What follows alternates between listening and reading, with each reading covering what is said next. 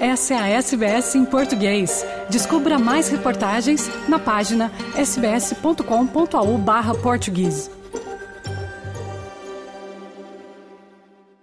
É, Fernando e ouvintes da SBS, orçamento para uma semana do Papa em Lisboa e nos municípios vizinhos no ano que vem, mais de 50 milhões de euros. É um orçamento dividido por várias entidades e que não está ainda totalmente fechado. José Sá Fernandes, o coordenador da equipa de missão nomeada para preparar a Jornada Mundial da Juventude, a decorrer em agosto do próximo ano em Portugal, foi ao Parlamento Português para justificar os dinheiros públicos que vão ser gastos nessa vinda a Portugal por uma semana da mais alta figura da Igreja Católica, o Papa Francisco. Agendado, como já foi dito, para agosto de 2023, o evento que se prolonga por toda a primeira semana do próximo mês de agosto, deverá trazer a Lisboa cerca de um milhão de peregrinos, jovens peregrinos.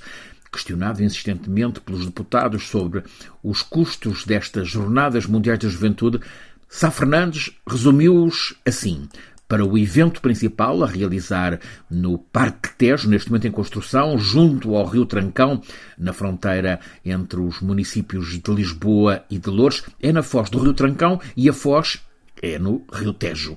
O governo gasta 8,5 milhões de euros na retirada de contentores eh, que ali estão no complexo logístico da Bobadela, gasta mais 140 mil euros para alisar aqueles terrenos, a que se juntam 6,5 milhões de euros para material como casas de banho, iluminação, colunas de som, torres multimédia, isto de forma a garantir que todos os peregrinos conseguem mesmo ver o Papa, isto porque a distância entre o altar dedicado ao Sumo Pontífice e o final do terreiro dedicado aos peregrinos vai até 3 quilómetros.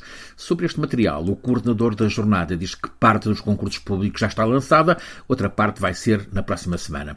Ainda do lado do governo, há que juntar cerca de 500 mil euros para a Feira das Vocações. É um outro evento destas Jornadas Mundiais da Juventude. Está marcado para Belém, junto ao Mosteiro dos Jerónimos e à Torre de Belém.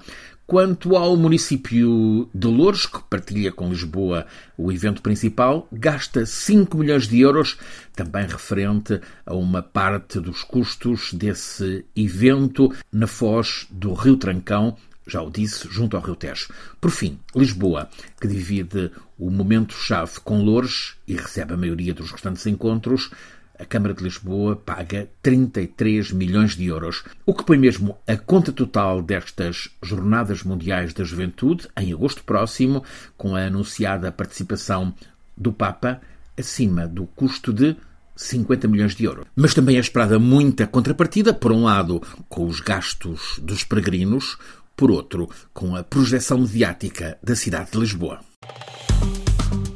Curta, compartilhe, comente. Siga a SBS em português no Facebook.